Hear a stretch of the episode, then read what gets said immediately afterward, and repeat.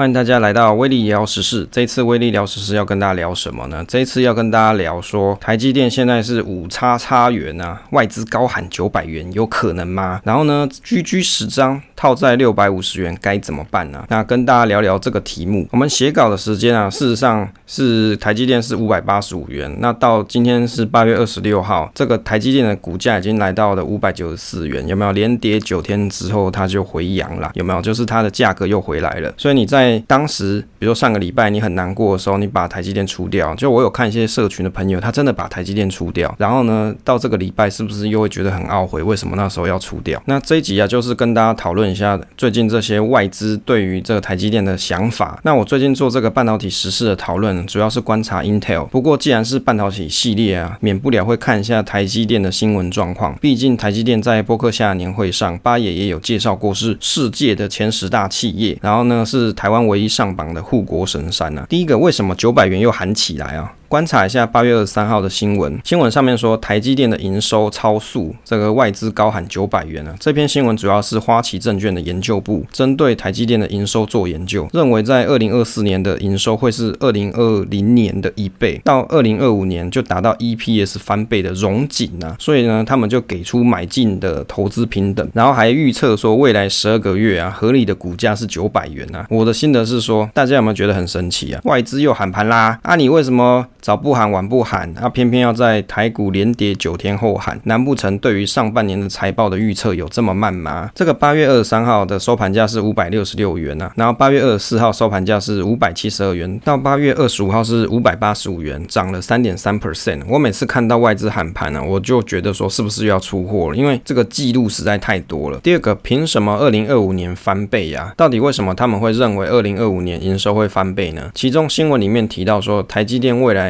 三年投注在千亿美元的资本支出后，预期未来三至五年资本支出将是在三十五 percent 左右，每年资本支出大概就是落在三百五十亿美元。也就是说，他们预测在二零二四年、二零二五年年度的时候，营收会是。一千亿美元。那研究表示啊，台积电营收在二零二四年的时候可能会超越九百四十亿美金，是较目前是倍增啊。那台积电的 EPS 在二零二五年预测就达到四十元，是二零二零年二十元左右，是算是一个翻倍的这个表现。那花旗啊，他们认为说，Intel 还要给台积电做外包啊，就做晶圆代工，就是把他们一些高阶的 CPU 委托给台积电做生产。那 Intel 啊，他们就会发现说，他们很难在技术跟生产力还有成本方面跟台台积电做这个匹敌啊。那对台积电而言啊，在二零二四年跟二零二五年，主要成长动能是在像是 Intel 的晶片的委外代工方面。另外啊，还有像是智慧机啊、高效能运算，还有车用跟物联网这些产品的需求，可能会带动台积电的业绩。我的心得是说，如果你用二零二零年的财报数据来看，台积电的营收大概是四百七十九亿美金左右，税后 EPS 是十九点九七元左右啦。那翻倍的话，差不多营收就是是九百五十八亿元，那 EPS 落在三十九点九四元左右。近年台积电的这个营业毛利率大约是在五成左右。其中啊，新闻里面有提到关于像是 HPC 高效能运算这玩意儿，我没有听过，所以我就。研究了一下，参考像是技嘉的官网，它有提到高效能运算，它叫做 High Performance Computing，简称是 HPC，就是高速处理数据或是执行指令的运算能力，每秒浮点运算次数超越一兆次的作业系统。所以为要为了要达成这个目标，它要集结很多的 CPU 跟 GPU 来做平行运算啊。反正这个听起来很厉害，但是可能也没人知道它在干嘛。白话来说，它。就是需要大量的 CPU 或是 GPU 来做这个处理器的平行运算，就是你要做这个处理运算啊，你要有很多的晶片，可能对未来这种人工智慧的需求应用大爆发的时候，也会带动这个晶片的需求起来。例如说超强的行车电脑、自驾车，哦，因为自驾车嘛，它需要判断很多的路况，所以越智能呢，你就需要更强大的运算效果。你总不能一直联网靠着终端伺服器来去算车上的一些行车的行为嘛，你还是要有行车电脑。脑是很高效能的，才有办法去做更好的这个智能运算。另外，像是一些人工辅助智能系统啊，或是做居家照顾，甚至一直到商业的应用，这些你都需要一些比较厉害的运算机制。所以花旗它对台积电很有信心，是这个样子来的。那针对这个外资喊盘呐，就是又在喊盘了，在 PTT 上有一些讨论，那我就去看了这个 PTT 针对外资喊盘大家的贴文啊，有一篇啊，它原坡说今年大概 EPS 是落在二十二到二十三元，本益比是四十到四十五元，那外资的目标价是一千元。那我就看一下网友的推文，就每次你去看网友的推文都蛮有趣的，不是很酸就是很呛，有没有？那有网友是说本益比喊四十加，就是四十 plus 很惊人呐、啊。那还有人是喊说都你在喊，要不要喊个一万哦，一万元，这台积电一万元，我是觉得有点难了、第三个有人喊一喊，哎、要要人家帮忙拉吗？就是喊说他要出货啊。那另外还有人讲说这个花旗的估价是二零二五年的目标价，也有人讲去年喊多少，结果开六七九就开到，就是开始跌下来了。那另外一个朋友他说外资提款台股还不够爽吗？哦，那还有人讲说哈哈放话最会。有种先到七百元看看，又是出货文哦。最后一个最呛，我是我整理的最后一个啦。八十七外资每天乱喊，跟菜市场一样。八七外资就是白痴外资，每天乱喊，跟菜市场一样。我的心得是说，我觉得网友很有趣啊。其实大家惯性都会觉得外资在喊盘，就是他每次给一些目标价，你都会觉得，诶、你是不是又想要调我去买？因为常常都会有出货文，不然连跌九天期间为什么不喊一下？尤其我印象在台积电法说会开出的获利不如市场。预期的时候，我好像没听到什么外资喊盘。参考这个七月十六号的新闻啊，因为七月十五号是台积电的法说会嘛，那台积电的 Q2 财报跟 Q3 啊展望双双不如预期，原因是因为受汇率跟这个库存成本上升影响，那毛利率大约是五十 percent 左右，比起啊 Q1 的这一季啊，就是比起上季减少了二点四 percent 啊，但是呢还是有四十九点五 percent 到五十一点五的 percent 的财测区间，还勉强守住五十 percent 的大关。那台积电的第二季业绩是 EPS 五点一八元，低于市场预期的，就是预估的五点二到五点三八的。这个水准呢、那第三季的营收预估也会低于市场的预期。那台积电自己去预估第三季的营收成长大约是十点九九 percent，那毛利率是落在四十九点五到五十一点五之间。那所以呢，外资它预期第三季营收成长是在十一到二十 percent，毛利率是五十一到五十二五十二之间。那每股的盈余还有六元的预估，所以啊，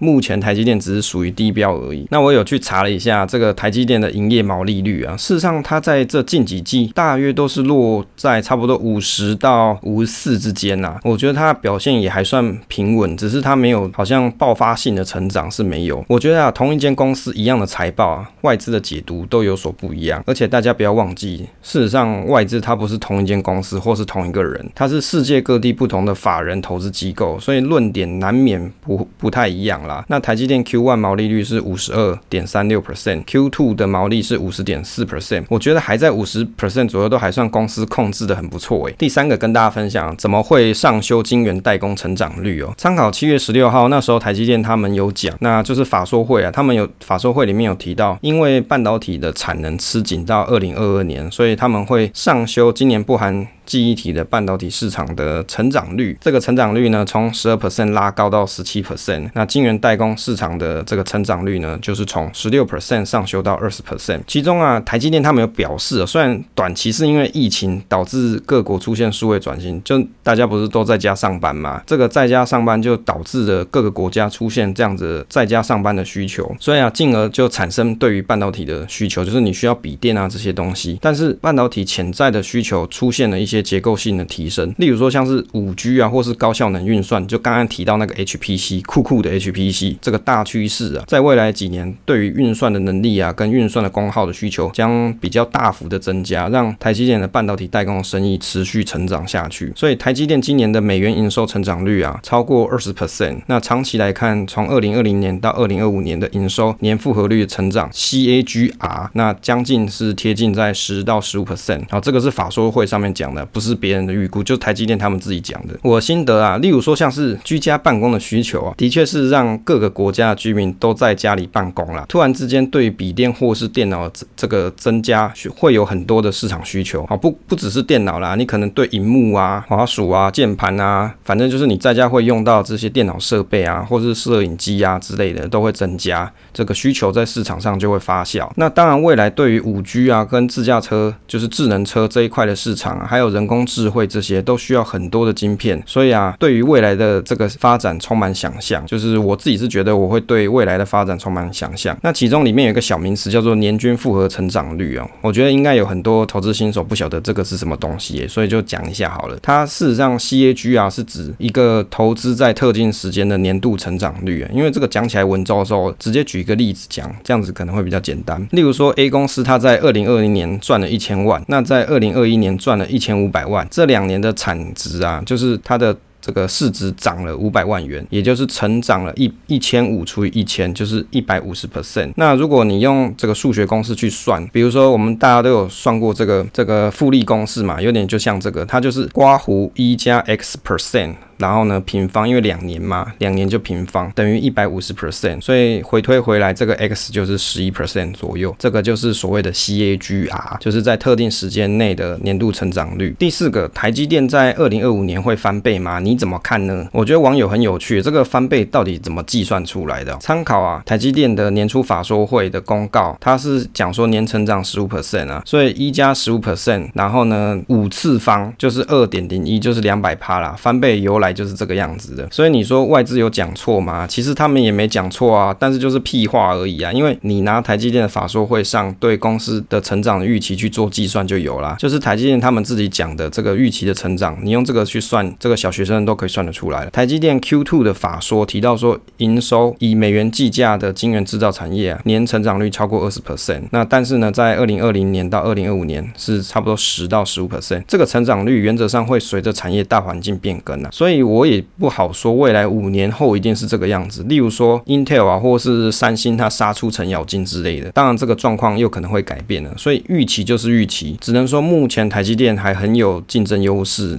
等于是跑在前面给大家追啦，所以我个人认为二零二五年还是蛮有可能翻倍的，但是不是绝对。如果上面的这个推论正确的话，其实大家买零零五零啊，或是类似大盘指数的 ETF，像是零零六九二、零零八五零、零零六二零八这些 ETF，你也可以去享受得到台积电半导体红利的成长。第五点，Q2 的法说会七大重点读后感，我看了一下这个经济日报它所整理的七大法说会重点新闻，Q2 的营收还在创新高。只是季减三点八 percent，Q 三的预估毛利率预估是在五十点五 percent，跟 Q two 的差异没有到太大。分成几个层面来做心得分享。第一个是政策面的发展，比较关键是在于刘德音啊，他有提到全球制造据点，他有分享到台积电全球的布局，也有提到配合美国政府的政策，在美国亚利桑那州不排除有第二期的厂房扩建。那产业面的发展呢、主要是提到像产能供应吃紧的这个情况会持续到二零二二年。我记得有群友就问我说：“这个 IC 晶片到底会缺多久？”哎，这个就是台积电跟你讲的答案啊。那台积电的四奈米试产呢，会按进度从本季开始。终端的应用将包含像是智慧机啊，还有高速运算 HPC，就刚才提到的酷酷的 HPC。那照顾股东的方面，台积电它会持续的这个维持每年还有每季稳定的现金股利，预估到二零二二年股东。它可以获得至少每股新台币十一元的现金股利。好，那当然，身为台积电小股东，我也是觉得不错啦。那我个人认为，台积电是属于高资本支出的行业，其实它大可以不用发放股息。但是发放股息这件事情，它事实上是一个权衡呐，因为好的殖利率有可能吸引外资或是法人的资金停泊。当然，小股东也是很爱啊，就是像我一样嘛。但是公司需要钱盖新厂房啊，还会持续不断提升现金股息，到底是什么原因呢？很有可能是在于说他们在资本市场的筹资还算充足，就是在股票市场取得这个资金来源呢、还蛮够的。那也有可能台积电在资本支出它的管控得很好，所以它可以一直发钱给股东。这个对于台湾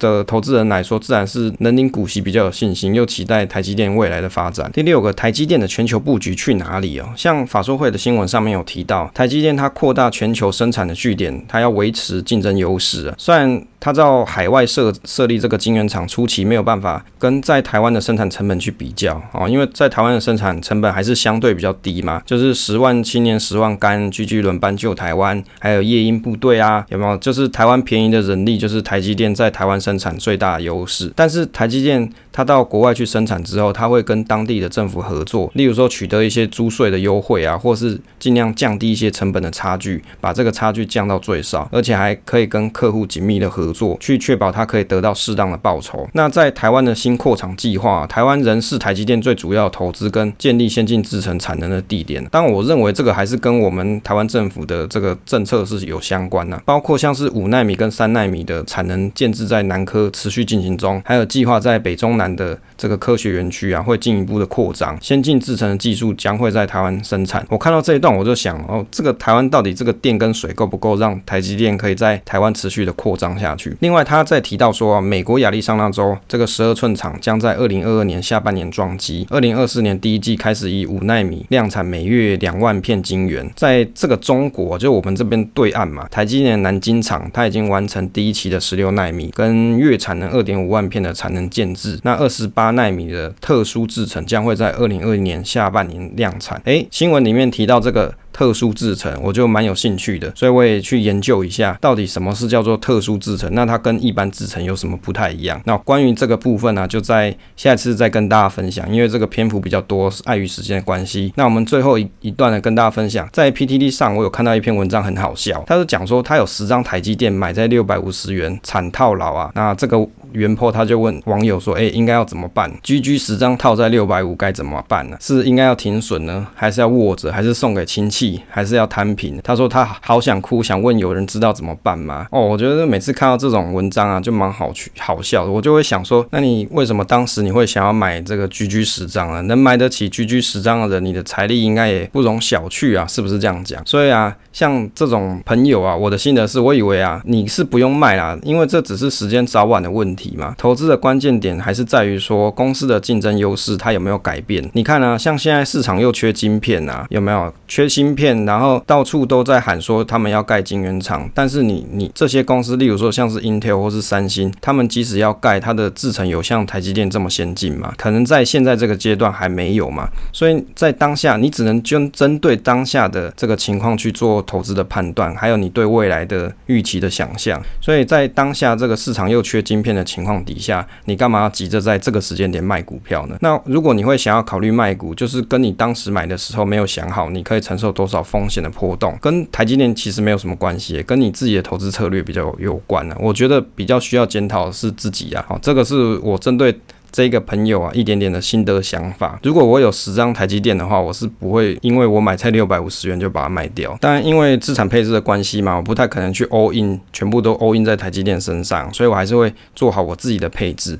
好了，以上就是这一次跟大家分享的威力聊时事，跟大家分享这个外资高喊九百元有可能吗？还有 GG 十张被套在六百五十元该怎么办？我觉得通过这样子的时事的观察，可以让我更了解台积电的未来走势跟方向。相信有收听这一集节目的你，应该也可以更了解一下台积电未来的发展跟未来的动向啦。这次威力聊时事就跟大家聊在这里，下次再见。